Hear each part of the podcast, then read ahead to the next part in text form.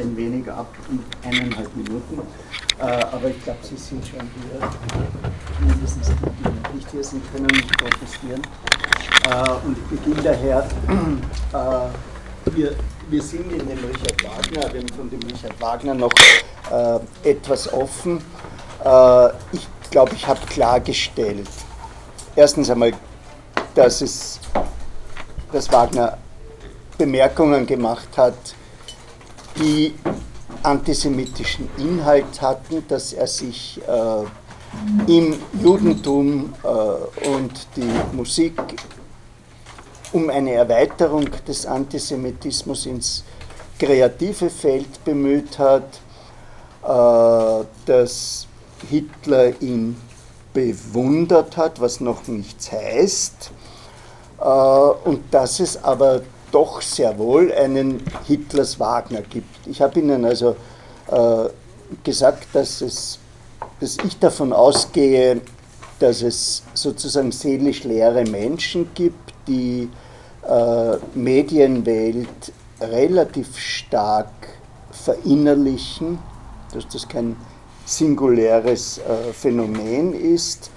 Das äh, scheint mir bei Hitler der Fall gewesen zu sein, bei äh, seiner Aversion gegen die Plutokratie, die wir im Rienzi finden, bei seiner Faszination für das Feuer, bei der Idee des Dolchstoßes durch den Verbündeten, darüber konnte er viel und äh, gerne sprechen.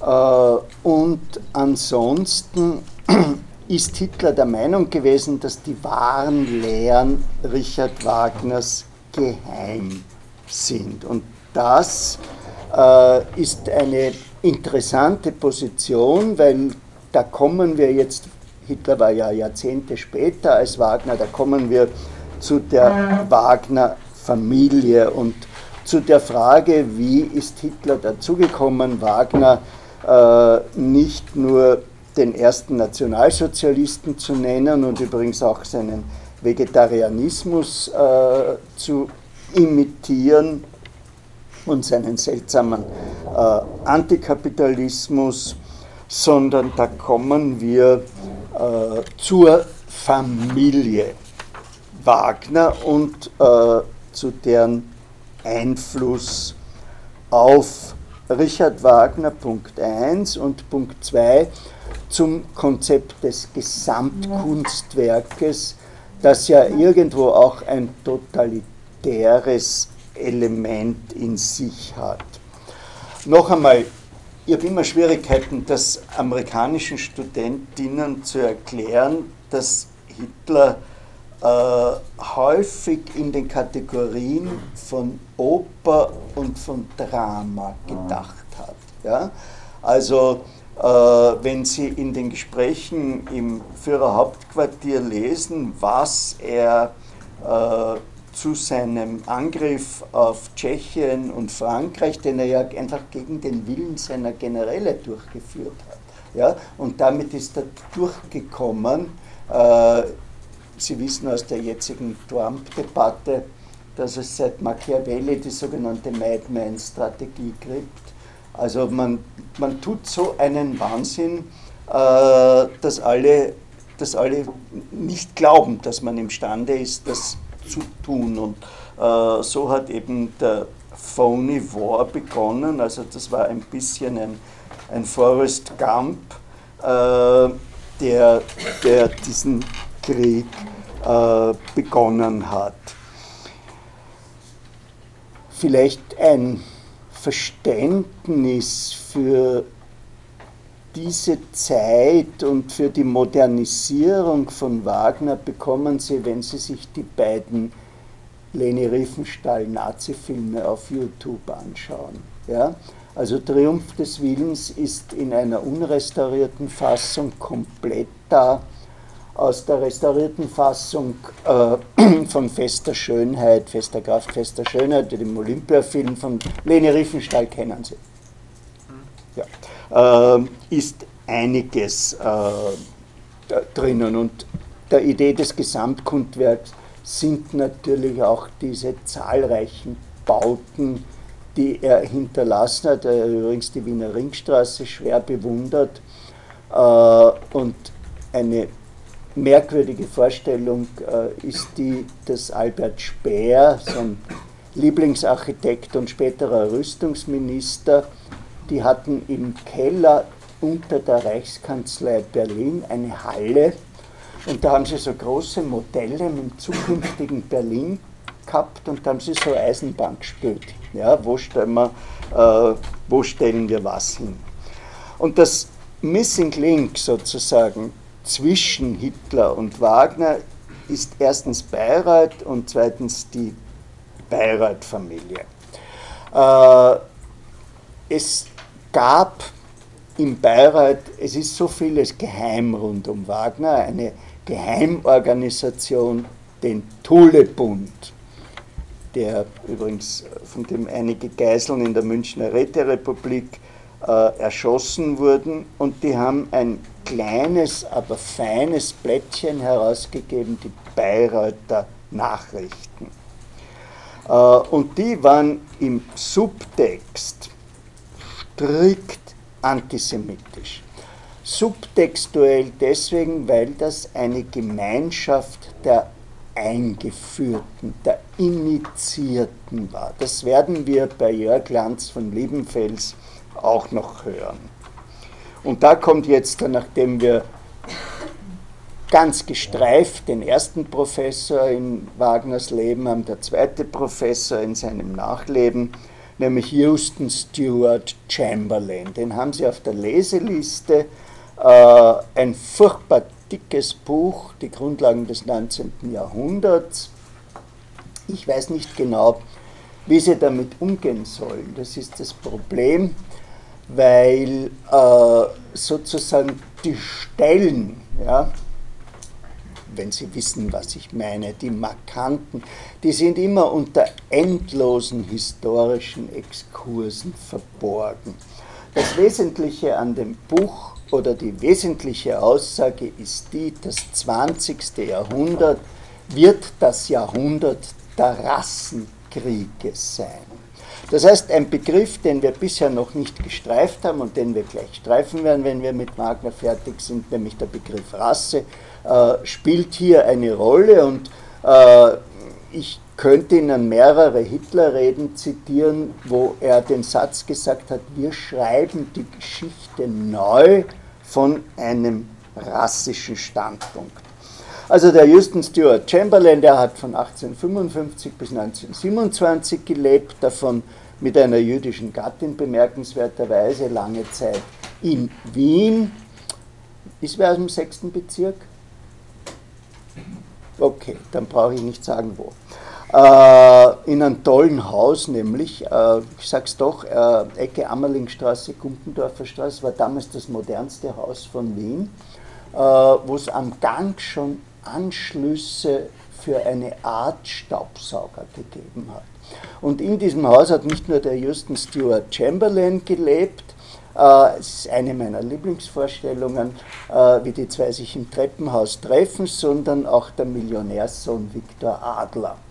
Äh, und wie die, wie die einander, der ja jüdischer Abstammung war, wie die einander treffen, das entzückt mich irgendwie.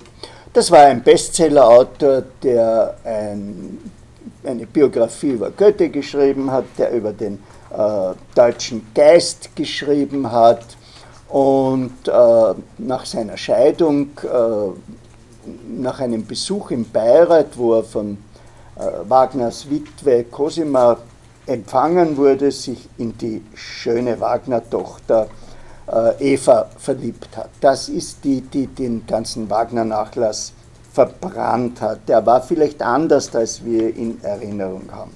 Und äh, die Eva Wagner war eine überzeugte Nationalsozialistin und jetzt hat sie diesen Autor getroffen, der eben die Theorie aufgestellt hat, dass die westliche Zivilisation ein Produkt der Teutonen ist. Alle diese Begriffe werden noch äh, erklärt werden, dass die Kelten, die Germanen, die Slawen, die Griechen und die Lateiner Arier waren und dass eine äh, Rasse für die Zivilisierung der Menschheit verantwortlich ist, äh, die nordischen und teutonischen Ursprungs ist.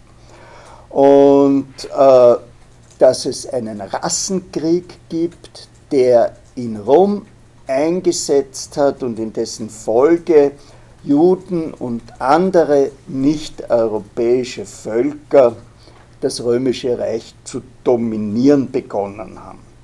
Äh, und dass es Aufgabe der westlichen Zivilisation ist, äh, sich von der semitischen Herrschaft zu befreien. Diese arische Rasse ist noch nicht definiert, es sind immer nur so Worte, es ist eine edle Rasse äh, oder sonst etwas. Der Einfluss dieses Buches war ungeheuer. Ja, also Wilhelm II., der deutsche Kaiser, hat immerhin 1500 Exemplare gekauft und an alle seine Bekannten verschenkt. Er hatte auf Facebook viele Freunde. Äh, und unzählige Leute wie, wie Otto Weininger oder auch Karl Kraus ja, äh, waren einfach Chamberlain-Fans. Chamberlain hat in der Fackel des äh, Karl Kraus, eines zum Katholizismus konvertierten Juden, geschrieben. Otto Weininger, der das Buch über die Minderwertigkeit des Weibes geschrieben hat, das entweder äh, Sexualität und Charakter, äh, besser Gender and Character auf Englisch, das entweder Mutter oder Prostituierte ist äh, und der laut Meinung von Hitlers Ghostwriter Dietrich Eckhardt der einzig ehrenhafte Jude war, weil er sich getötet hat. Äh, die waren also alle Chamberlain-Fans. Und Chamberlain hat mit seinen Ideen einfach die, Weim die Bayreuther Inszenierungen auf den Punkt gebracht. Also 1914, äh, da gibt es leider überhaupt kein Dokument. Es gibt äh, Wagner-CD-Aufnahmen, die bis 1907 zurückreichen, aber von dieser Inszenierung gibt es nichts und Gehört hätte man das wahrscheinlich auch nicht. Äh, 1914 hat unter Siegfried Wagners Regie die als am stärksten antisemitisch geltende Inszenierung des Rings stattgefunden, eben mit den äh, Nibelungen als Juden. Äh, den Ersten Weltkrieg hat Chamberlain als einen Rassenkrieg definiert und die Thule Gesellschaft war ungeheuer verantwortlich für die Verbreitung dieser Dolchstoßlegende. Also äh, Deutschland hätte ohne dies den Krieg gewonnen, aber die jüdischen Pazifisten, Sozialisten, Kommunisten äh, haben an der Heimatfront die Leute aufgehetzt. Und in dieser Situation hat dieser äh, nicht gut erzogene, ohne Manieren, soweit man das aus den Erinnerungen seines Jugendfreundes Kubitschek weiß, Adolf Hitler Bayreuth besucht und dort den kranken Chamberlain kennengelernt. Chamberlain hatte ein Rückmarksleiden, äh, ist im Rollstuhl gesessen und es hat sich eine Wiederholung dieses, er dieses Erlebnisses zwischen König Ludwig von Bayern und Richard Wagner ergeben, der alte, erfahrene und der leidenschaftliche Junge. Und für Chamberlain hat der unerzogene junge Mann, dieser reine Tor, so hat er ihn genannt, die äh, Wiederauferstehung Deutschlands repräsentiert. Und der hat ihm das äh, in Geheimgesprächen, die immerhin vier Tage gedauert haben, äh, erklärt, dass er genau weil er so ein ungebildeter Außenseiter ist, der Mann sei, der bestimmt sei, Deutschland zu retten. Also er hat ihm das Gefühl gegeben, du bist auserwählt. Ja? Äh, und von jetzt an hat Bayreuth äh, Hitler unterstützt. Sie werden sagen, was ist es? Ja, Bayreuth ist heute nichts. Aber die Medien und die Politik, das ist eine Allianz. Ja, also äh, sehr grob gesprochen äh, war Clinton der Spielberg Susan Sarandon Präsident und Obama ist der Facebook-Präsident und äh, Trump ist der Twitter-Präsident. Das heißt, wer die, und, da, und die Oper war damals das wichtigste Medium. Wir sind in einer Zeit vor dem Kino, wir sind in einer Zeit vor dem Radio. Ja? Also die Menschen hatten eine äh, andere Beziehung zu ihm und alle die reichen Leute, die sich dort äh, versammelt haben, zu einem Großteil weibliche Menschen, haben Geld für den jungen Mann gesammelt, äh, haben ihm Manieren beigebracht, haben das Networken für ihn gemacht. Es gibt natürlich äh, ungeheuren Tratsch mit der Cosima, mit der Winifred, aber das ist alles Tratsch. Äh, wir wissen aber aus den Erinnerungen von Wieland Wagner, also dem Anfang der 60er Jahre gestorbenen modernistischen Wagner-Enkel, äh, dass äh, Hitler eine Vaterrolle ihm gegenüber hatte und äh, dass er einer der, dass man in Bayreuth durfte man ihn mit seinem geheimen zweiten Vornamen, den habe ich eh schon gesagt, mit Wolf anreden. Und dort hat er auch den Dietrich Eckhardt getroffen und der hat ihm das zweite Accessoire mitgegeben, nämlich diese Rolle äh, des Führers, der gleichzeitig Künstler und äh, Priester ist. Ja? Äh,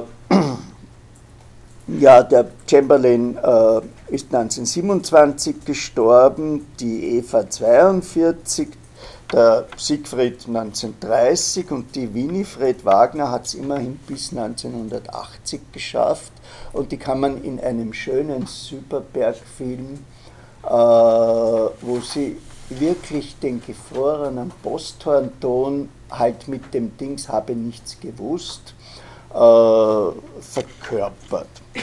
Also noch einmal, äh, die ganze Sache war für Hitler ein ein, eine wagnerianische Erfahrung. Ja? Dieser, äh, der Weltkrieg äh, gegen die Juden, der ja eine der Basisideen des Holocaust ist, äh, kommt eben von dem äh, Chamberlain. Und auch äh, die Idee, dass die deutsche Rasse eine dominante Rasse ist. Das war zuerst das Produkt von zugeschriebenen Eigenschaften, also zum Beispiel der Mission.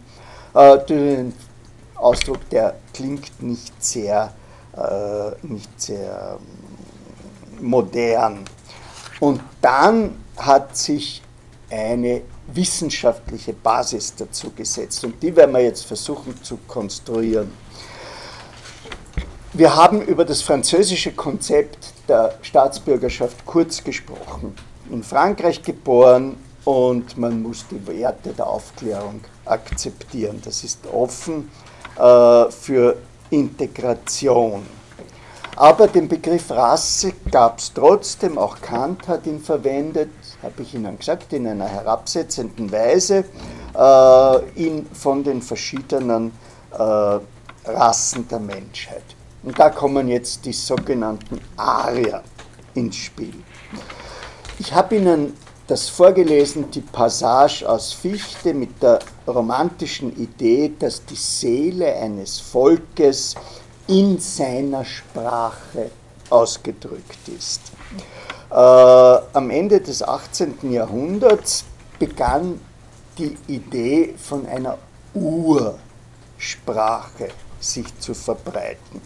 Man hat äh, Sanskrit dazu ernannt und äh, dann ist ein gewisser William Jones, brauche ich nicht aufschreiben und kann es auch nicht, auf die Idee gekommen, dass diese Ursprache erstens Sanskrit war, Sanskrit, und dass die wandernden Arier diese Sprache nach Europa gebracht hätten. Interessanterweise hat ein ansonsten cleverer Romantiker, nämlich der Friedrich Schlegel, in seinem Buch über Sprache und Weisheit der Inder äh, das insofern unterstützt, indem er gesagt hat, Deutsch, Englisch, Latein und Griechisch hätten ihren Ursprung in Sanskrit und das sei die Sprache vor dem babylonischen Turmbau. Also Indien wurde auf einmal, Voltaire zum Beispiel, auch die Aufklärer hat das akzeptiert, zur Wiege der Zivilisation erkannt. Und äh, die ein wenig mystische Idee, die dahinter steckt, ist die, dass Vokale und Buchstaben innere Qualitäten haben und dass die die sprechende Gemeinschaft formen. Ja? Äh, das ist insofern nicht uninteressant, weil der Psychoanalytiker Lacan auch gemeint hat, äh, das Unbewusste sei eine Grammatik. Ja? Und bei C.G. Jung gibt es auch, aber gibt es auch Spielereien in dieser Beziehung äh, über Zusammenhänge zwischen Sprache, Seele, äh, Volkscharakter und ähnliches. Das heißt, die Sprache war zunächst einmal der Schlüssel. Und äh, es war aber die Frage, wo kommen die verdammten Arier her? Ja? Und äh, wieso angesichts der Überlegenheit, über die ich dann gleich sprechen werde, kommen die aus Indien? Weil die haben keine gute Reputation gehabt in dieser Hierarchie hat sich eine neue äh, Idee entwickelt. Äh, die Arier sind ungefähr 1500 vor Christi von Mittelasien nach Indien eingewandert. Die vedischen Hymnen, hat die einmal jemand in der Hand gehabt? Gibt es nur in so unmöglichen Diderichs Übersetzungen, mit denen man überhaupt nichts anfangen kann. Äh, wie auch immer, äh, die haben angefangen, linguistische Analysen vollkommen ohne irgendeine wissenschaftliche Basis äh, zu haben, anzustellen und sind dabei zu Ergebnissen gekommen, dass beispielsweise aufgrund ihrer Sprache die gelbe Rasse materialistisch ist und keinen Sinn für Metaphysik hat. Und Sie wissen, die gelbe Gefahr, ja, die war am Ende äh, des, 8, des 19. Jahrhunderts, äh, des, 8, ja, des 19. Jahrhunderts äh, ein berühmtes Schlagwort. Also Sprache formt die Leute und daher gibt es eine gemeinsame, äh, eine Gemeinschaft zwischen den Ariern und äh, aus indischen Sagen ist ablesbar, so die Arbeitsthese, äh, eine Vorstellung einer Dominanz des Nördlichen. Also die Arier waren einmal die Herren des Universums, die äh, glücklichste Rasse, die je existiert hat. Wissen Sie, was Arier heißt? Äh, das kommt von Boden pflegen, beackern. Ja? Äh, und dann hat sich dieses Konzept verrasst.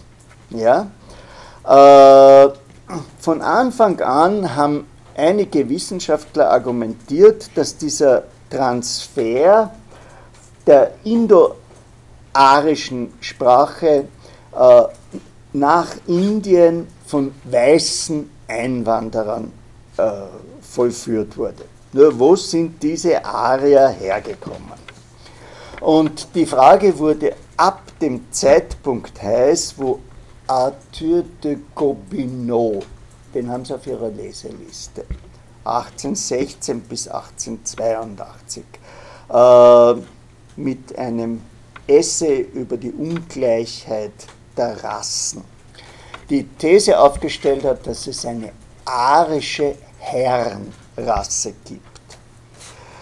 Äh, der Gobineau war ein Freund von Alexis de Tocqueville, das ist der, der Demokratie in Amerika geschrieben hat, äh, ein erfolgreicher Diplomat mit Positionen im Iran, in Brasilien und in anderen Ländern und er hat einfach die Beobachtung gemacht, die wir möglicherweise alle schon gemacht haben. Es gibt Länder, da klappt es mit dem Gepäck sofort.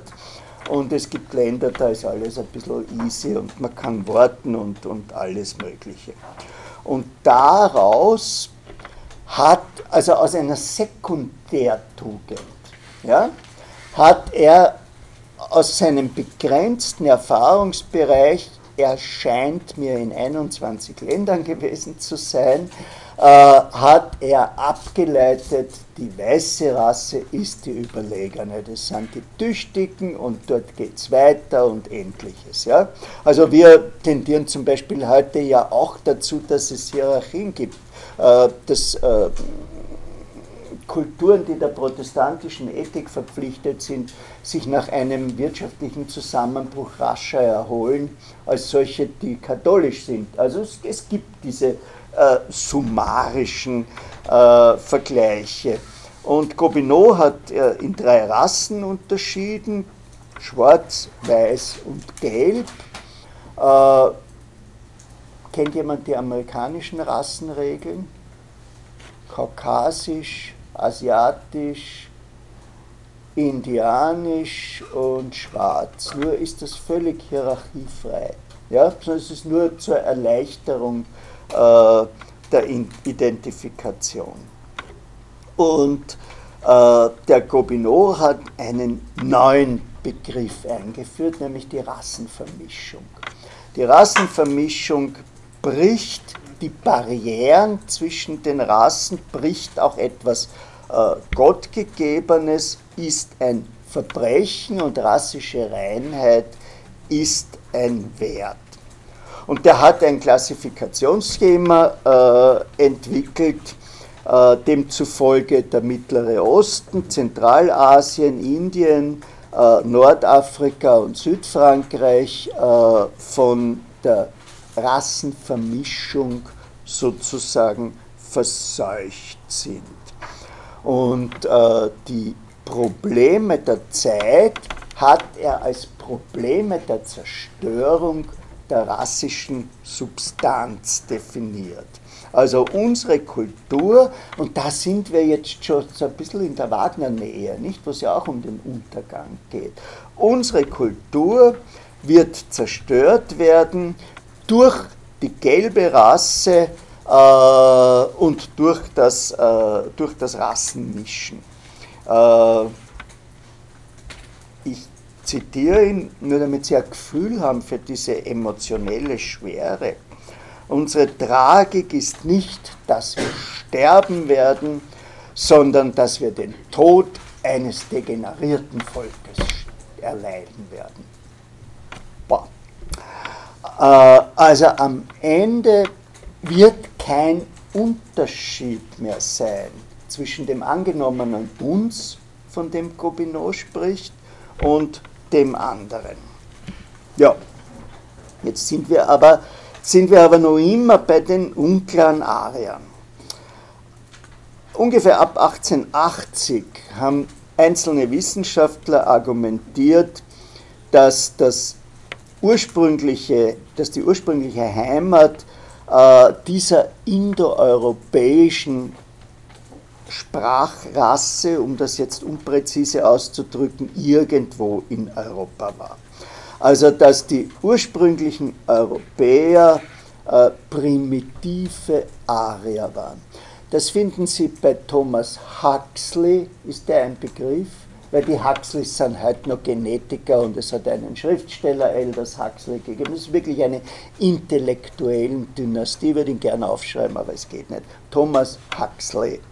oder Charles Morris, der ist wichtig. Und äh, wir gehen davon aus, dass diese Passagen in Nietzsches Genealogie der Moral von einem blonden Kriegervolk als den früheren äh, Herren des Universums, dass die auch aus dieser Richtung, Nietzsche hat ja wahnsinnig viel gelesen, äh, wer mal in die Nietzsche-Studien reinschaut, äh, der findet reihum Artikel, was der alles mit Copy and Paste gemacht hat, äh, dass das also auch äh, von irgendwoher stammt. Und jetzt äh, kommen wir, ich habe gesagt, die Tendenz meiner Darstellung geht, wie es immer näher an den Körper kommt. Ja? Und jetzt kommen wir zur Haarfarbe. Ja?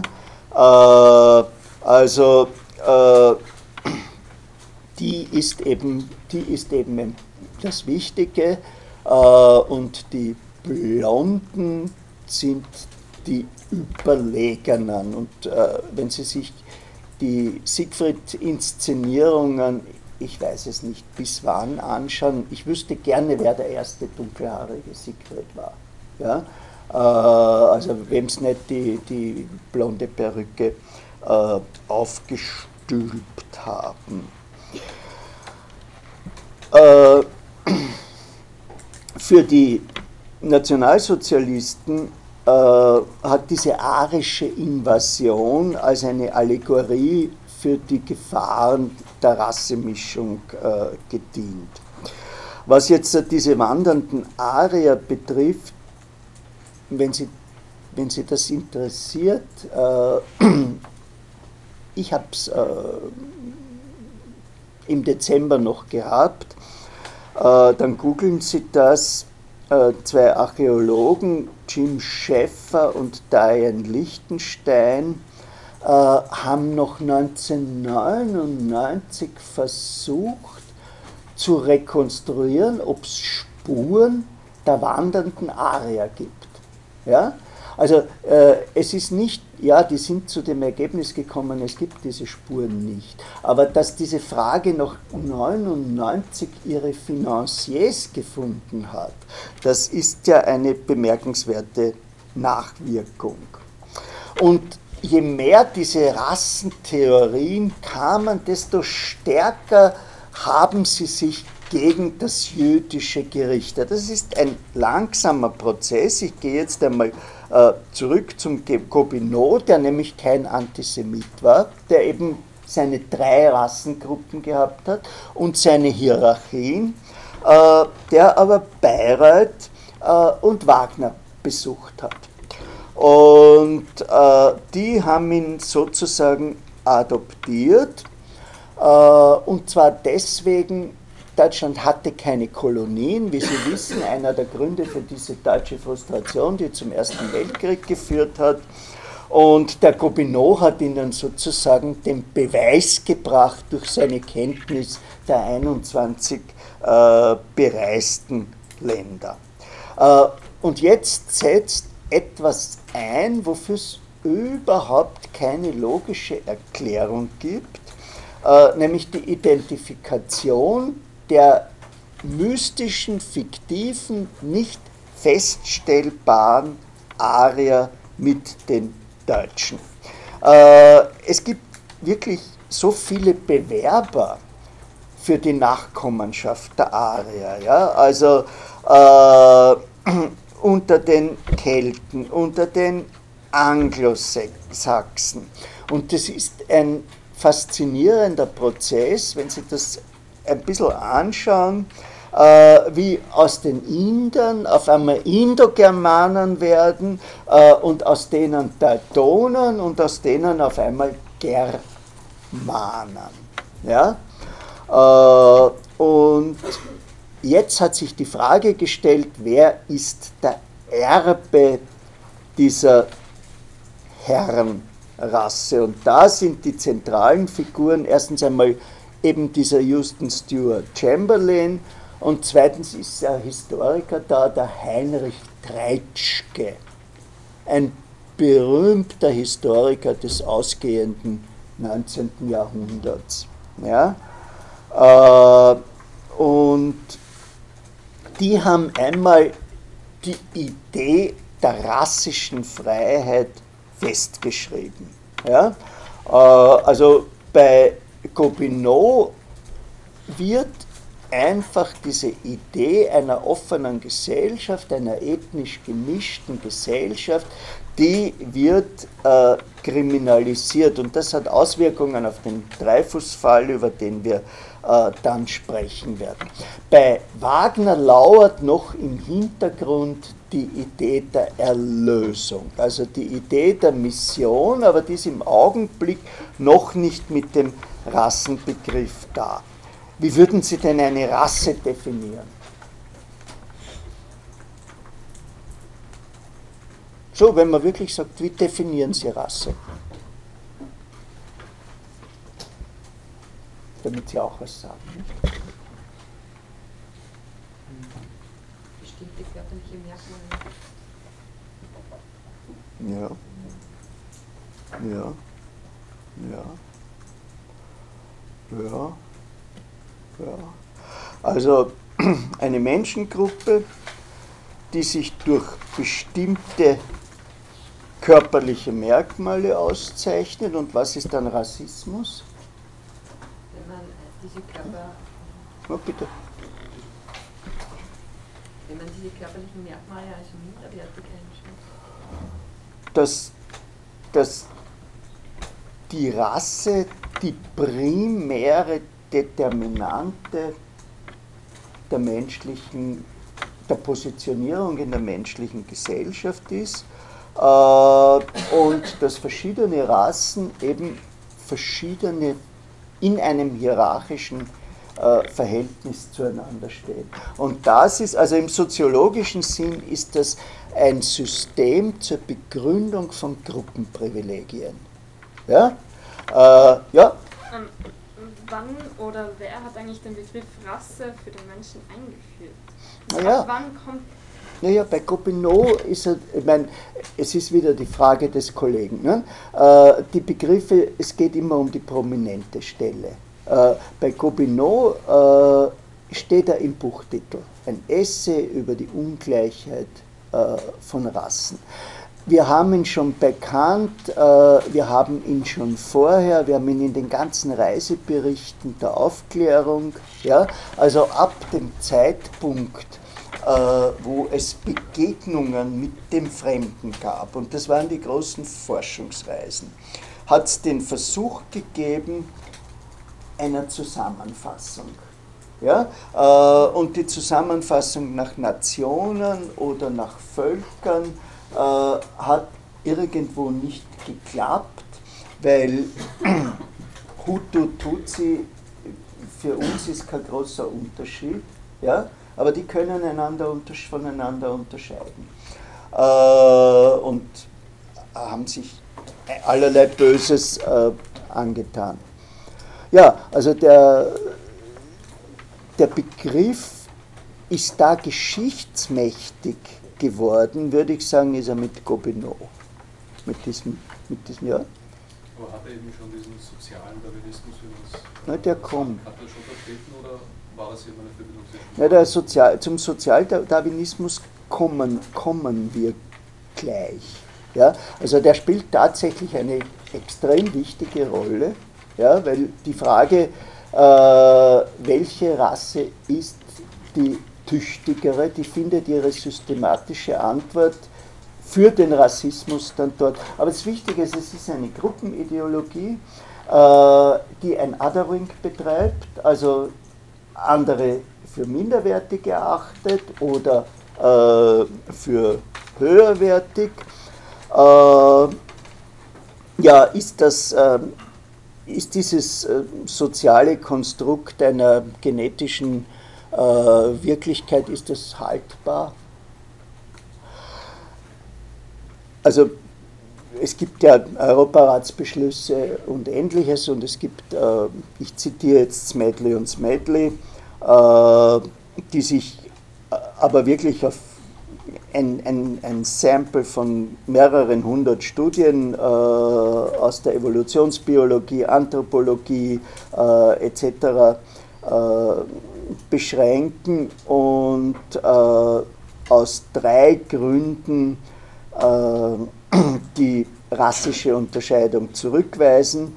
Äh, es gibt keine genetischen Unterschiede, beziehungsweise die, die sind, sind nicht verlässlich messbar und sind wissenschaftlich nicht sinnvoll. Ja? Was ein bisschen dagegen spricht, das habe ich Ihnen schon erzählt, ist diese neue Linie der Rassenmedizin, deren Pionier, habe ich das erzählt? Äh, der, der, der Pionier äh, in den 60er Jahren des vorigen Jahrhunderts war äh, Assistenzarzt in einem Spital in, in Harlem und hat einem aufgebrachten, tobenden oder sonst etwas Schwarzen das übliche Valium gegeben oder injiziert oder sonst etwas und der ist ihm zusammengefallen. Und die anderen haben gesagt, bist du narrisch, weißt du nicht? Bei Schwarzen darfst du nur die halbe Dosis Valium nehmen.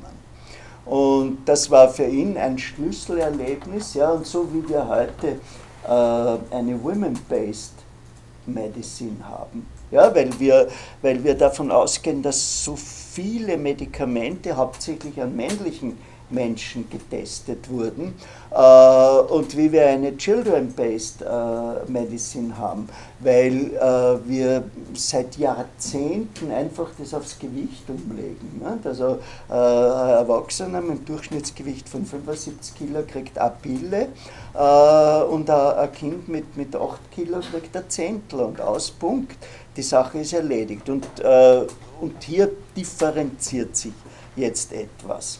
Äh, aber das Wichtige für unsere Geschichte ja, äh, ist, dass ein gewisser, und bitte jetzt nicht sagen, war das der Erste, er war der Erste, der in der Headline war, ein gewisser Robert Knox, K-N-O-X, äh, die Feststellung getroffen hat, dass die Rasse das Entscheidende ist und dass auch die Kultur an der Rasse hängt. Und wir haben ja vorher über kulturelle Unterschiede gesprochen. Nicht? Wir haben also gesagt, in der, in der Modernisierung äh, war der Jude entweder der, der nicht geeignet ist für die Modernisierung, weil er altmodisch ist, oder er war der Girai, der zum Beispiel die Industrialisierung vorwärts treibt. Ja? Und hier haben wir jetzt auf einmal nicht mehr die Kultur, sondern wir sind schon wieder näher am Körper. Äh, wir haben äh, die, die, Rasse. Ich möchte jetzt ein bisschen äh, reinschieben, äh, ein, eine kleine äh, Intervention über den Einfluss äh, von rassischen Ideen, auf äh, rassistischen Ideen auf das, auf das Alltagsleben äh, von, von äh, Europa. Ja? Äh, übrigens ist das ja immer noch äh, ein zentrales Thema der Populärkultur. Ja, also diese, diese Robert De Niro und Ben Stiller Filme äh, mit der, mit der, wer ist das? Wer ist die jüdische Mutter des Ben Stiller? Sie wissen, wen, welchen Film ich meine? Robert De Niro spielt einen paranoiden Ex-CIA-Agenten mit einem. Ja, genau, genau, genau. Oder, oder, oder, oder ein anderer Film, Guess Who's Coming to Dinner? Ja, mit, mit Spencer Tracy, wo die Tochter auf einmal mit einem äh, mit einem schwarzen äh, Schwiegersohn kommt. Oder dieser französische Erfolgsfilm mit dieser wunderbaren Szene, nachdem es zwei Töchter, äh, die eine mit einem Moslem und die andere mit einem Juden oder sonst etwas, und beim, wie die dritte sagt, ich, ich werde auch heiraten, und der Vater sagt, ist er katholisch? Und sie sagt, ja, ja, ja. Und dann kommt ein Schwarzer rein. Also in der Populärkultur spielt das eine große Rolle. Darüber hat der Georg Mosse, den ich schon letztes Mal erwähnt habe, viel geschrieben. Der, der gesagt hat, äh, äh, Rassismus ist eine visuelle äh, Ideologie. Ja, also das ist ein, ein, ein Kind der Aufklärung, ja? Äh, ein Kind der Rationalität und dazu gehört auch das Beobachten des menschlichen Gesichtes, das mit einer bestimmten Idee der Schönheit verbunden ist und mit einer bestimmten Idee von schön ist gut. Und äh, da spielt eine zentrale Rolle der Vater der Physiognomie. Wie hat der geheißen? Lavater. Goethe hat den noch, hat den noch studiert. Der die These aufgestellt hat, man kann ein Gesicht entschlüsseln. Äh, das Gesicht ist der Schlüssel zum Charakter. Also ich habe gesagt, ich tue jetzt so Nebenideen zitieren, die aber dann zu dem Kompositum Antisemitismus Wichtiges beigetragen haben. Was ist Phrenologie?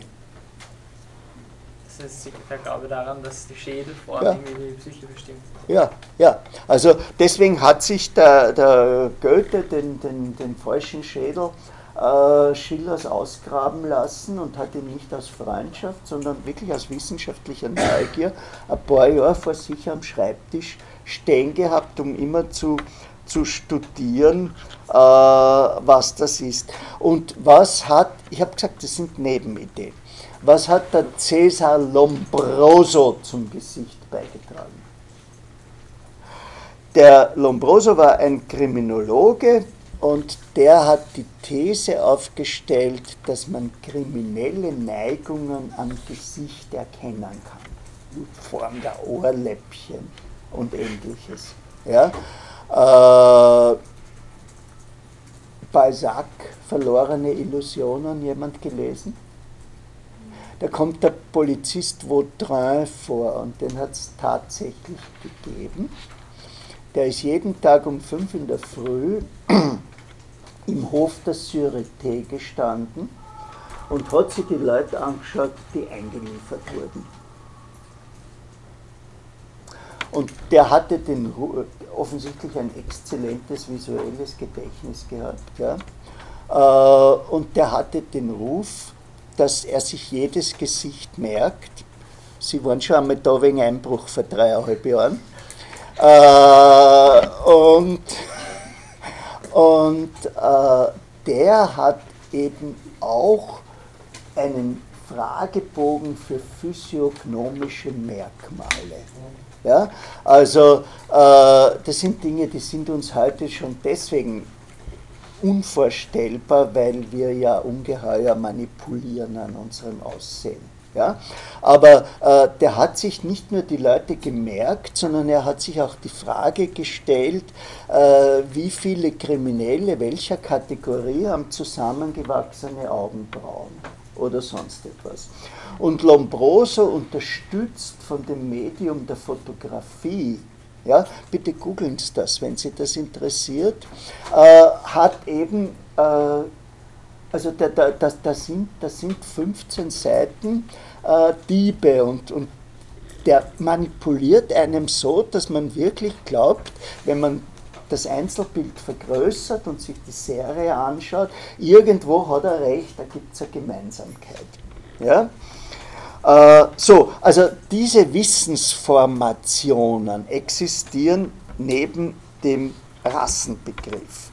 Nur hatten wir damals noch, und das haben wir heute auch noch in dem Konflikt Nature oder Nurture, also Natur oder Erziehung.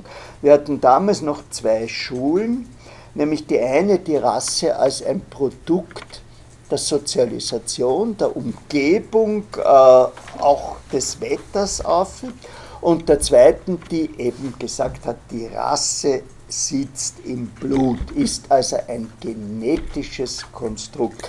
Das ist, äh, in beiden Fällen sind die sogenannten Juden von den sogenannten Deutschen äh, getrennt, ja, weil Umgebung meint die Geschichte und sie haben eben nicht unsere, in Anführungszeichen, äh, Geschichte mit uns geteilt. Man hat mir gesagt, ich soll aufpassen mit der Aufnahme und soll immer Anführungszeichen dazu sagen, weil sonst rappt mich jemand und auf einmal sage ich, äh, die Juden haben nicht unsere Geschichte mit uns geteilt. Äh, alles ist möglich. Äh, also, äh, sie sind Zeugen meiner Anführungszeichen. Ja. Äh, also ist eben, äh, die, die Juden sind in beiden Fällen geteilt. Der Konflikt geht auch durch die Nürnberger Gesetze. Ich habe Ihnen ja da schon äh, einige äh, Sachen erzählt. Und auf jeden Fall konstituiert dieses Denken in Rassen eine Gemeinschaft, eine Homogenität, also es ist ein Wir. Ja? Äh, wir, die Blonden äh, oder sonst etwas. Das heißt, es steckt darin eine starke Aversion gegen die Dynamik der Moderne, gegen die äh, Beweglichkeit, die Einwanderung, eben die gemischte Ehe, äh, auch gegen die neue Frau, ja, die damals begonnen hat, die rassischen Grenzen äh, zu übersehen. Hat es einmal einen schönen Film mit der Juliana Moore gegeben. Äh, kennt die wer? Na, dann lassen wir es. Also den 50er Jahre Film Eisenhower-Ära und auf einmal bricht alles zusammen und sie Sie findet heraus, erstens, dass ihr Gatte schwul ist und zweitens fängt sie sich mit einem Schwarzen eine Beziehung an. Und das in den Early 50s äh, in den Vereinigten Staaten. Und rund um dieses Konstrukt der Rasse entsteht auch eine eigene Moral. Also der, der Rassismus definiert, was ehrenhaft ist. Marcel Proust hat das so verstanden, dass er einmal geschrieben hat, Juden und Homosexuelle sind eine verfluchte Rasse.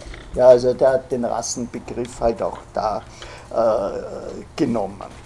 Äh, es gab auch ein also wenn man sich das anschaut, was diese moralischen Regeln waren, dann war das eher eine puritanische Mittelklasse-Moral. Wie sie in einer gewissen Weise auch von diesem Robert De Niro in, in Mein Schwiegervater oder was weiß ich, äh, auch äh, verkörpert wird. Der französische äh, Antisemit Drummond, von dem ich Ihnen auf der Literaturliste aus äh, seinem Buch La France Juive, glaube ich, äh, die Illustrationen aufgeschrieben habe. Ja? Äh, hat das auf den Begriff gebracht, Juden sind die Repräsentanten der Moderne, sie sind nervös und sie sind, und jetzt kommt das Schlüsselwort, sie sind degeneriert. Äh, sie sind im Übrigen auch hässlich, mit Ausnahme äh, des Sexualisierten des jüdischen Weibes. Und äh, der ganze Urbanismus ist ein jüdisches Phänomen. Und damit hat also die Hierarchie einen, eine neue Qualität gehabt. Ja? Äh, unsere, wieder mit Anführungszeichen, Rasse, das sind die Schönen, äh, die Starken, die Anständigen, die Intelligenten und äh, die, die fair handeln. Aber jetzt wird es wirklich blöd mit dieser Tafel. Äh, wenn Sie den googeln, der Dr. De, D-E, und dann Lapouche, L-A-P-O-U-G-E. Der war nämlich der Erste, der ein Schema entwickelt hat, wie erkenne ich einen Juden. Ja, das sind so Tafeln und da können Sie so hin und her schieben, Ohren, Nase, Augenbrauen und ähnliches. Und äh, Lombroso hat nachgeschlagen sozusagen, das Gesicht zeigt uns auch den Status der Degeneration. Also, äh, wenn Sie sich diese Lombroso-Vertreter anschauen, da sind wirklich Gesichter zum Fürchten drinnen. Ja? Also den möchte ich nicht einmal am Gang vom Institut treffen. Ja? Äh, so, so furchtbar schaut das. Das heißt, es ist das erste Mal durch diese Kombination von, von Phrenologie und äh, Gesichtskunde und Lombroso, dass wir ein Bild des anderen haben, des Degenerierten, des Unsportlichen, des Nervösen, des Hysterischen, übrigens auch äh, des Schwulen, desjenigen, der keinen Sinn für die Schönheit der Natur hat, äh, der Materialist ist. Der Delabouche hat das, was wir auch äh, äh im Nationalsozialismus finden, als erster auf den Begriff gebracht, der arische Kaufmann hat eine soziale Funktion, er versorgt uns mit Nahrungsmitteln. Und der jüdische Kaufmann will er Geld verdienen. Ja? Also das ist, äh, das ist einfach, äh, und das, das, äh, das ist die Basis, warum für den linken Flügel des Nationalsozialismus der Kapitalismus eine jüdische Angelegenheit war und ein degeneriertes äh, System. Also Juden haben keinen Sinn für Gemeinschaft, äh, sie wollen nur herrschen und sind Parasiten der Wirtsvölker. Ich habe das heute zitiert in einem Aufsatz, weil ich es mit dem Zetzen beim Otto Bauer, der ja äh, praktizierender Jude war, äh, gefunden hat. Das heißt, er hat den Begriff angenommen. Ja? Begriff Wirtsvölker. Und jetzt äh, gibt es eben auch eine mystische Dimension, äh, die sich in der Theosophie niedergeschlagen hat. Theosophie ist Ihnen das ein Begriff? Das ist die Madame Blavatsky. Äh, einer ihrer Schüler war der Anthroposoph, ein Dissident der Schüler Steiner der, was die Frage des Antisemitismus betrifft, auch kleinere Beiträge geleistet hat. Äh, und äh, die, die Madame Blavatsky, ich unterrichte manchmal äh, an der Point Loma Nazarene University und die haben den Campus der Madame Blavatsky gekauft. Ja, ist eine ungeheure Sache. Bücher darüber pflegen in der Regel Californian Dream zu heißen. Man hat ein Büro, das geht so auf die Bucht raus. Wenn man surfen kann, kann man gleich surfen gehen und mit riesige äh, griechische äh, Versammlungsstätten. Und äh, das ist eben eine Mystik, die unter anderem für uns relevant den Satz hat, dass die überlegenen Rassen die kreativen Rassen sind. Das ist wieder, das, das ist wieder Wagner. Ja? Also, äh, und das ist auch dieses, äh, äh, dieses in, in der gelben Gefahr-Debatte, ja? war das, die machen uns alles nach. Und irgendwo in der Auseinandersetzung mit China. Ja? Die kaufen irgendeinen deutschen Betrieb und dann nehmen sie die Technologie. Oder wenn man dort ein Elektroauto bauen will, muss man die Technologie dort deponieren. Da schwingt das noch mit. Ja? Die Unkreativität der gelben Rasse. Tatsächlich ist es ein Produkt des Entwicklungsstandes und des Bildungssystems und weiß der Teufel was und die haben eine beginnende Grundlagenforschung, äh, über deren Zukunft man nichts sagen kann, weil sie nicht weiß, wie sie ihre sozialen Spannungen äh, in den Griff bekommen werden. Äh, interessant ist, weil wir bei Luther erwähnt haben, Jesus äh, war jüdischer Abstammung. Wie sind sie mit dem umgegangen? Also, Cosima Wagner. Jesus Christus war kein Jude, weil er die universelle Liebe repräsentiert hat und Juden zur Liebe unfähig sind. da kommt dann eine lange Abhandlung, äh, die sich keineswegs auf Juden äh, bezieht, äh, nämlich auf, die, auf diese Geschäftsehen, über die auch der Karl Kraus ja wunderbare Witze gemacht hat. Nicht? Diese Inserate-Suche Schwiegervater, der sich mit mir in Textilien etabliert. Äh, und äh, die Cosima, also, aber das war, das war Usus. Ja? Äh, das Ehen, also das, der Max Webersche Aspekt, Ehe ist eine Wirtschaftsgemeinschaft, dass der zentral stand vor dem Aspekt, die Ehe ist eine Liebesgemeinschaft. Und die Cosima Wagner hat das eben benutzt, äh, nicht einmal in der Ehe äh, können sie lieben. Chamberlain. Jesus war ein Arier, weil er der Gründer der Deutschen ist gleich arischen Kirche war und die Germanen die Erben der Griechen und der Römer sind.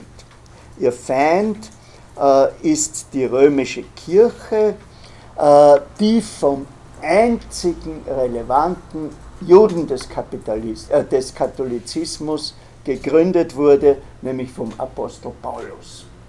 Also der Paulus ist der Böse. Äh, die damalige Kirche war gegenüber den Rassenideen relativ skeptisch. Und zwar deswegen, weil eben für sie das signifikante Distinktionsmerkmal die Taufe war. Äh, das war ein ungeheurer Konflikt im Dritten Reich, ja? weil äh, der Papst beispielsweise, der ja sehr lange den Mund gehalten hat, der sehr früh informiert war. Rolf Hochhuth hat daraus ein Theaterstück äh, gemacht, ein sehr erfolgreiches, äh, eben erst reagiert hat, als man aus Rom auch die getauften Juden zu deportieren begonnen hat. Das war aber schon äh, ziemlich zu Ende und als eben auch Priester äh, verfolgt wurden. Verbunden damit ist nicht nur eine äh, Idee von Gemeinschaft, sondern auch eine Idee von Unsterblichkeit. Wir haben in Österreich äh, einen gewissen Guido List gehabt, SZT, äh, der die These aufgestellt hat, dass äh, politische Führer arischer Rasse wiedergeborene Helden seien. Also da kommt, da kommt einiges zusammen auf, äh, auf verschiedenen Ebenen. Über den Otto Weininger habe ich schon kurz gesprochen. Ist der jemand ein Begriff? Also eine Dies geschrieben, ich weiß nicht, wieso die angenommen wurde, aber ich soll den Mund halten, weil ich war Zweitgutachter bei der Dies von Bogdan Rosic.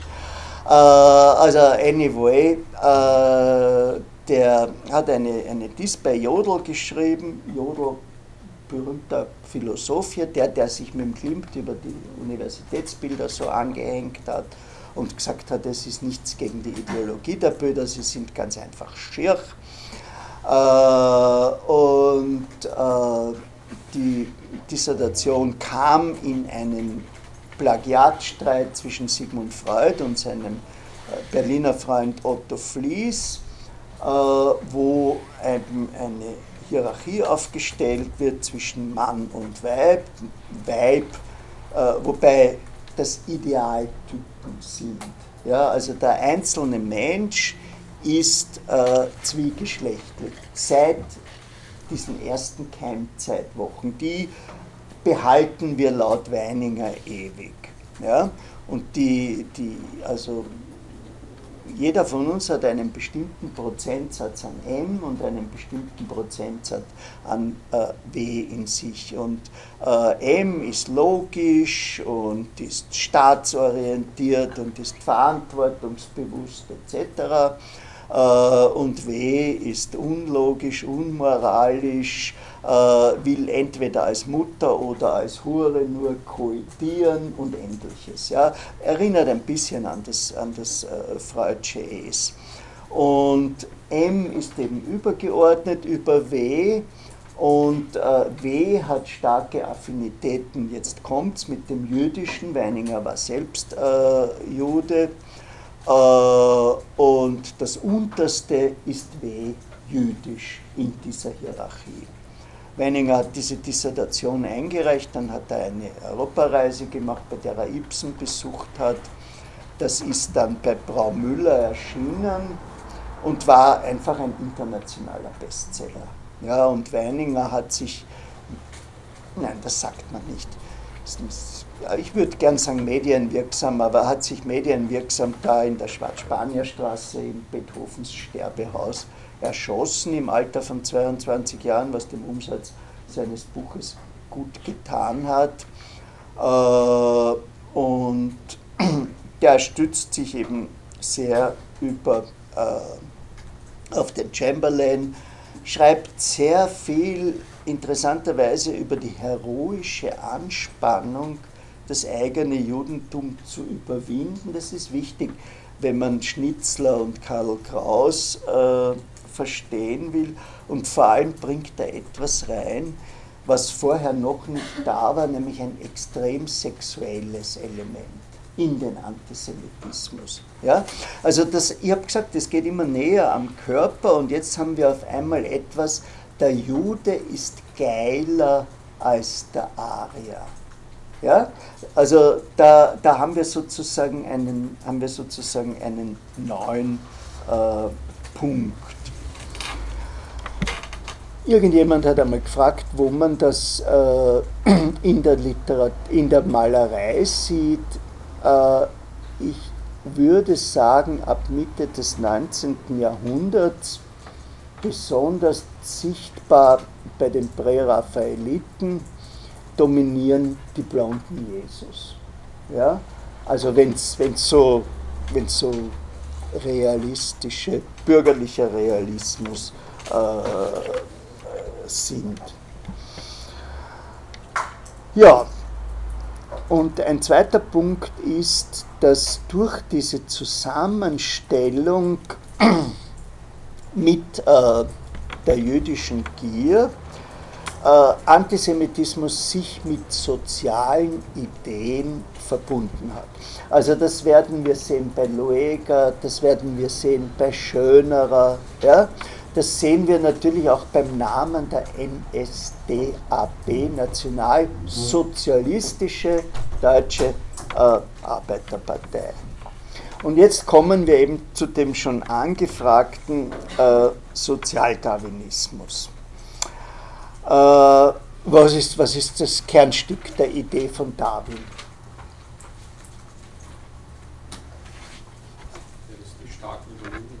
Na, das ist eben nicht. Das, das, ist es, das ist es eben nicht.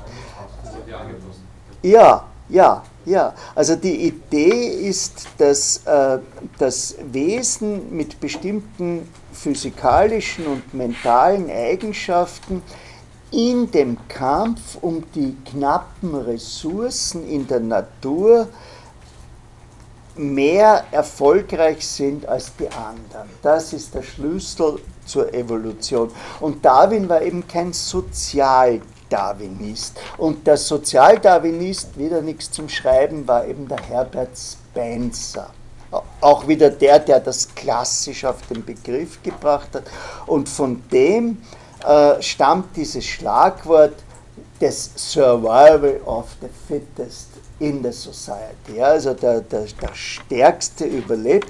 Und dieses Schlagwort lädt ja geradezu ein, es auf die neu entstehenden Rassen umzulegen. Also wir haben, wir haben starke Rassen, wir haben schwache Rassen, wir haben degenerierte Rassen, wir haben müde Rassen. Ja? Äh, und äh, zum Beispiel Behinderte schwächen ihre Rasse. Da kommen wir zu dem Problem äh, der Eugenik ein bisschen später. Und jetzt gibt es zwei Positionen. Die eine Position ist die, die Juden sind eine müde Rasse. Und das Race Mixing, also auch äh, die, die, in Form der Fortpflanzung, schwächt uns. Und die zweite, es ist, es ist hinreißend, dass ein Theorem zwei verschiedene Richtungen hat und beide gehen ins antisemitische Eck. Die ist repräsentiert, der kann nichts dafür, dass er Dodel heißt. Und das Dodel in Wien, was heißt, also der heißt Robert Dodel. Ja? Wenn Sie ihn googeln wollen, sein Buch heißt Moses oder Darwin. Und der sagt, die Juden sind uns überlegen. Warum? Aus sozialdarwinistischen Gründen, weil wir sie seit 900 Jahren, wir, bitte wir, immer die Anführungszeichen, ja, weil wir sie seit 900 Jahren verfolgen und daher eine Elite überlebt hat. Dieses Wir in Anführungszeichen ist ein kriegerisches Volk. Also wir haben uns gegenseitig ausgerottet. Äh, es gibt nur mehr wenige von den arischen Helden, weil die haben einander alle umgebracht. Und daher sind wir in einem Endkampf. Also wir haben eine übermächtige jüdische Elite, für die dann immer so Namen wie Rothschild etc. stehen. Äh, und dann sind wir, wir sind die durch den Krieg äh, Geschwächten. Übrigens zu dem Sozialdarwinismus nur eine Fußnote möchte ich schon auch auf Nietzsche verweisen, dass Aggression notwendig ist, um zu überleben, dass Moral äh, dich schwächt und dass Moral eine Erfindung äh, der schwachen Leute ist, die sich damit eine Stärke zuschreiben, indem sie dich disziplinieren. Ja? Und äh, in diesem sozialdarwinistischen Konstrukt hat sich eben die Mehrheitsmeinung durchgesetzt, dass die weiße Rasse die überlegene Rasse ist. Und zwar nicht nur äh, in, in, Deutschland oder in Europa, sondern auch beispielsweise in den Vereinigten Staaten. Ja. Äh, kennen Sie amerikanische Antisemiten? Also der tollste ist der Charles Lindbergh. Ist Ihnen der ein Begriff? Das ist der Mann, der alleine über den Atlantik geflogen ist. Äh, Gatte einer Schriftstellerin, Anne Morrow Lindbergh. Kind wurde entführt und getötet. Und der hatte in Deutschland drei Nebenfamilien.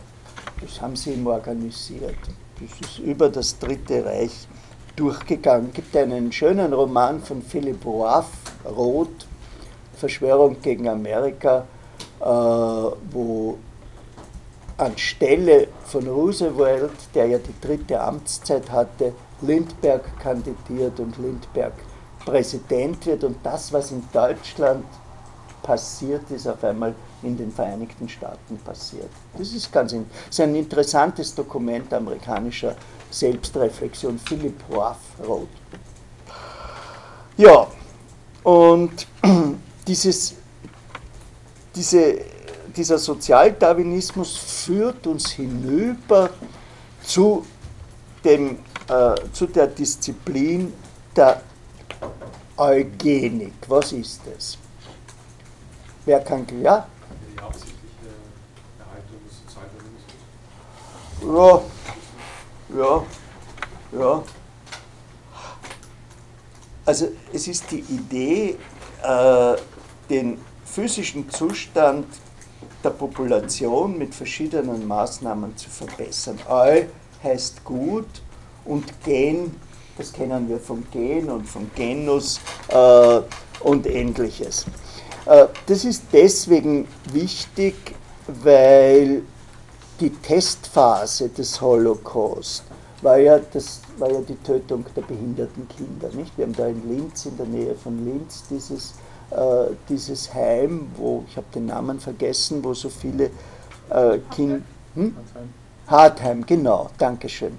Äh, aber das ist genauso verbunden äh, mit den Ideen von Sozialreformern in Roten Wien oder in den Vereinigten Staaten.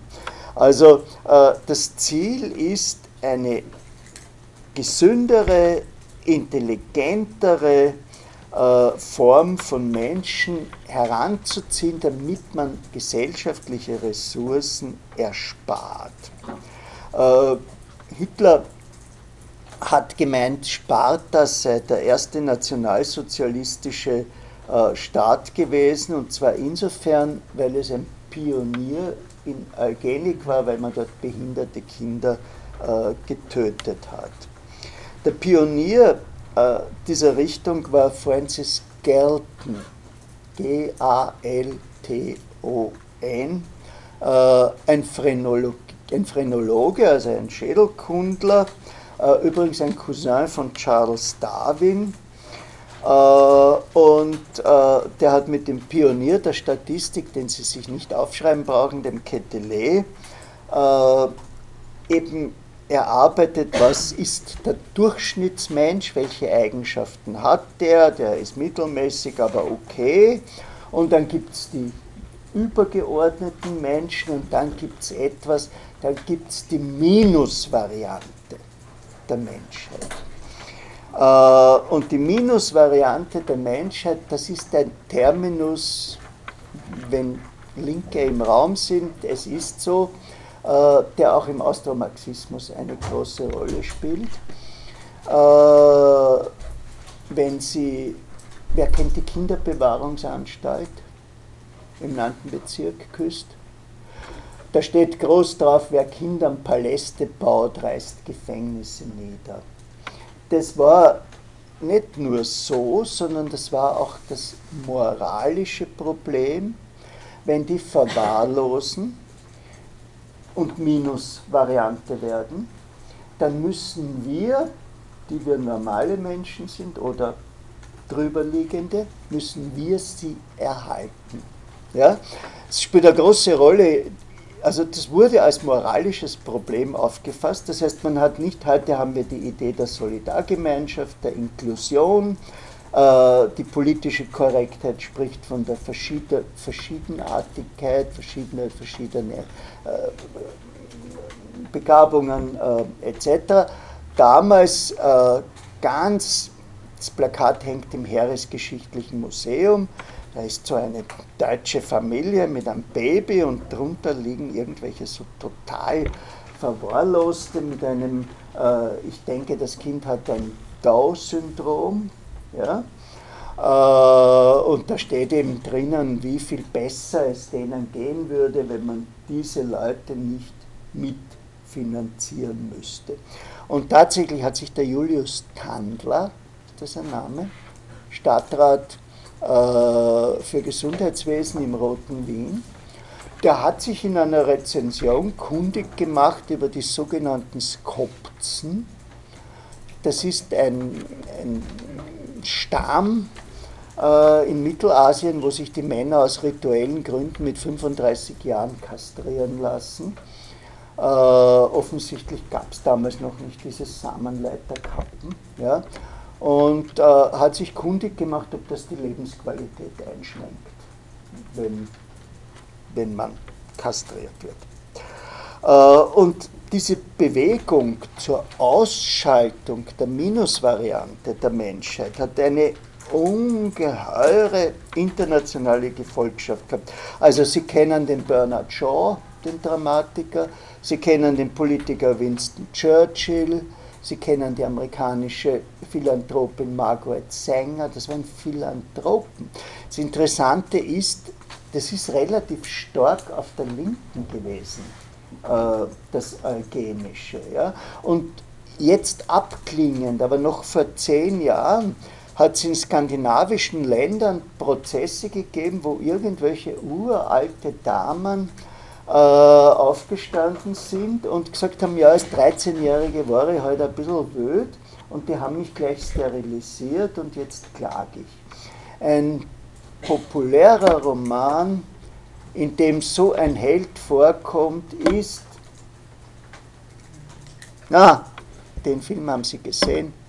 Ja, genau, genau. Da, das ist denn seine Geschichte. Ja, das ist ein, ein, ein Opfer der Eugenik. Ne? Der hat sich ein bisschen, der hat sich blöd benommen, der ist aus einer schlechten Familie gekommen und was haben sie gemacht mit ihm, wie er 14 war? Sie haben ihn sterilisiert.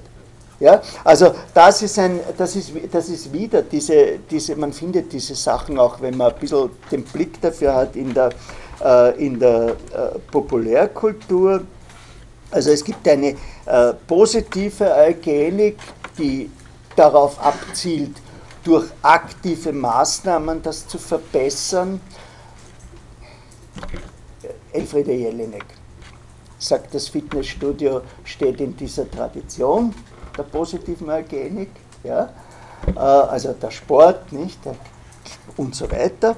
Äh, und es gibt eben äh, den Versuch, die weniger Fitten von der Reproduktion rauszuziehen durch genetisches Screening, durch Geburtenkontrolle, eine, eine absolute Abart haben wir in dieser chinesisch-indischen Angewohnheit äh, der, der, Feststellung, ist es ein weiblicher Fötus, ja, wird abgetrieben, weil männliche äh, mehr wert sind, was jetzt dazu Folge hat, dass die weiblichen dort im, im Mangel sind, äh, also erzwungene Abtreibungen, äh, beziehungsweise erzwungene Schwangerschaften. Also das war das NS-Experiment Lebensborn, das sehr apokryph ist, weiß wer, was das ist. Also die Ermunterung äh, an, bitte Anführungszeichen, rassisch wertvolle Frauen äh, mit SS-Männern äh, Kinder zu zeugen, damit, äh, damit äh, die Rasse aufgenordet wird.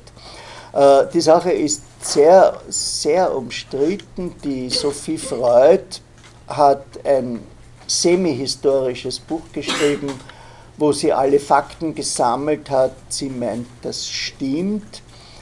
Äh, das Summer, der, der Camp unserer Summer University in Strobel hat das sogenannte Kaltenbrunner Häusl. Das ist das Haus, wo die Geliebte des Nazis Kaltenbrunner gelebt hat und es gibt äh, in St. Wolfgang das Gerücht, dass dort ein Lebensborn gewesen wäre. Was mich daran zweifeln lässt, ist, äh, die, ist die Idee, wie, wie hätten die Soldaten auf der Front, äh, an der Front reagiert, wenn sie solche Dinge hören. Ja, also es, es, und es ist wirklich, äh, es gibt auch äh, Filme darüber, es ist relativ, äh, relativ unklar.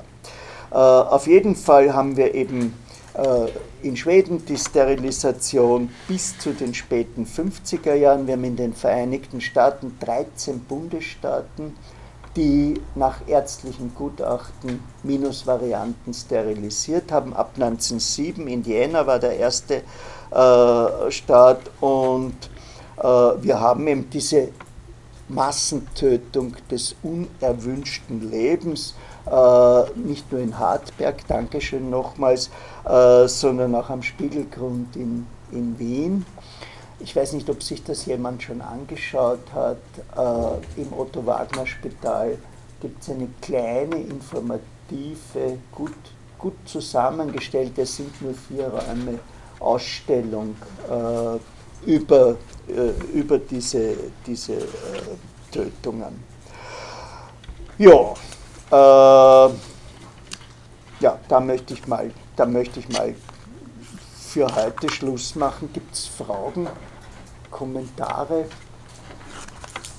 Ja. Äh, nur ganz kurz, was war nochmal dieses Projekt Lebensborn? Also im Lebensborn, der Lebensborn ist bitte googeln Sie, äh, ist, eine, ist ein Projekt, da haben Sie recht, nämlich das Projekt, dass man rassisch wertvolle Frauen mit rassisch wertvollen Männern zusammenbringt, dass der Staat die Alimentation übernimmt, äh, dass diese Kinder privilegiert werden, dass diese Kinder dann auch äh, in diese NAPA-Schulen kommen, nationalsozialistischen äh, Spezialschulen, ja, dass die also den, den rassischen Führernachwuchs darstellen.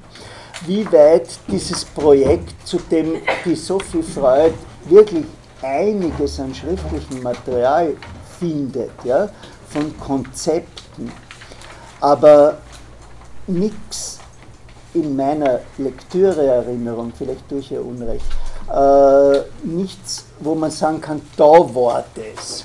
Ja, da war das und das hat diese Probleme gehabt und da gibt es diese Anwesenheitsliste äh, und sonstiges. Ja, es gibt auch einen, übrigens einen italienischen Spielfilm, einen reißerischen Sexfilm, der heißt auch Lebensborn. Ich glaube, der ist auch irgendwo ein Stück auf YouTube. Ja, äh, ja. Alles klar? Ja. Es gab ja zwei Rassentheorien. Die eine war die Rasse sitzt im Blut, aber was war das zweite? Die zweite war, die Rasse kommt aus der Umgebung, vom Klima angefangen bis zur Erziehung. Also äh, das, was, äh, was Kant zum Beispiel schreibt, ja, äh, ist bei dem, was Kant die Neger nennt, auf die Hitze zurückzuführen. Ja? Also die Hitze, die das Blut zähflüssig macht und die daher diesen bestimmten Stoff notwendig macht, der ausscheidet, der wieder bewirkt, dass diese Menschen schlecht riechen und ähnliches. Ja, also Nature or Nurture und das spielt heute noch in der Zwillingsforschung eine Rolle, weil äh, das, ist, das ist wirklich ein, man, man, man hat das Gefühl, es ist eins zu eins. Ja? Also die eine Studie äh, präsentiert einem äh, Zwillinge, die getrennt wurden. Und äh, eine ist bei einem Mathematiker aufgewachsen und ist Mathematiker geworden und der andere äh, ist bei einem Tischler aufgewachsen und ist ein völlig unmathematischer Tischler geworden. Und, äh, und, und das wird mit 50 Stück bewiesen. Äh, und der andere Autor präsentiert einem 50 Studien, die sind in verschiedenen Milieus aufgewachsen und beide haben einen Börsenmakler geheiratet äh, und gehen in die gleiche Putzerei.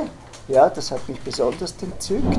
Also die gleiche Filiale äh, und essen beide am liebsten Sushi und weiß der, weiß der Teufel was. Ja, ja, genau. Genau, also es ist die, der, das, das ist dieser Streit, Nature or Nurture. Ja? Und der ist wirklich noch lebendig. Ich hoffe, dass nicht ein Vertreter einer Richtung da sitzt, der mich gleich äh, wild attackiert und sagt, nein, wir sind bewiesen. Mein Eindruck von außen ist, es steht 50 zu 50.